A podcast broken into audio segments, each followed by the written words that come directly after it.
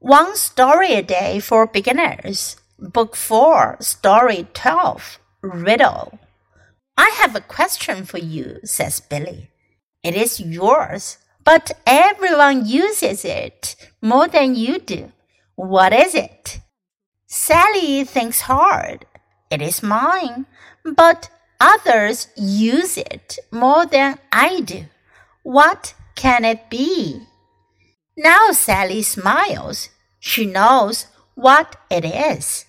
My name, of course, she says. Lots of people use her name, but Sally almost never does.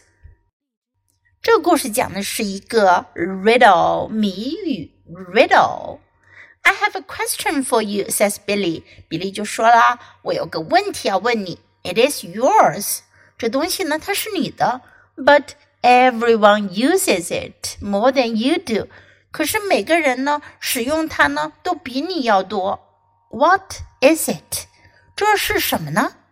Sally thinks hard。Sally 努力的想啊想。It is mine，这是我的。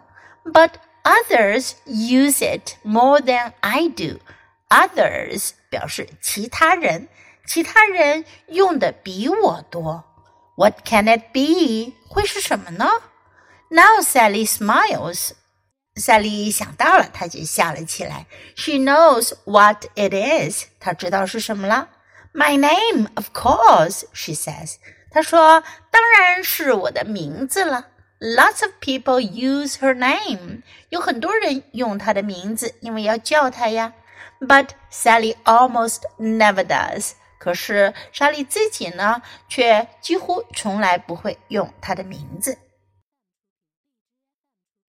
小朋友们，你们听到这个 riddle 的时候，有没有猜出来呢？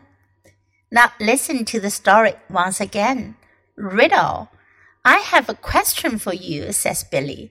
It is yours, but everyone uses it more than you do. What is it? Sally thinks hard.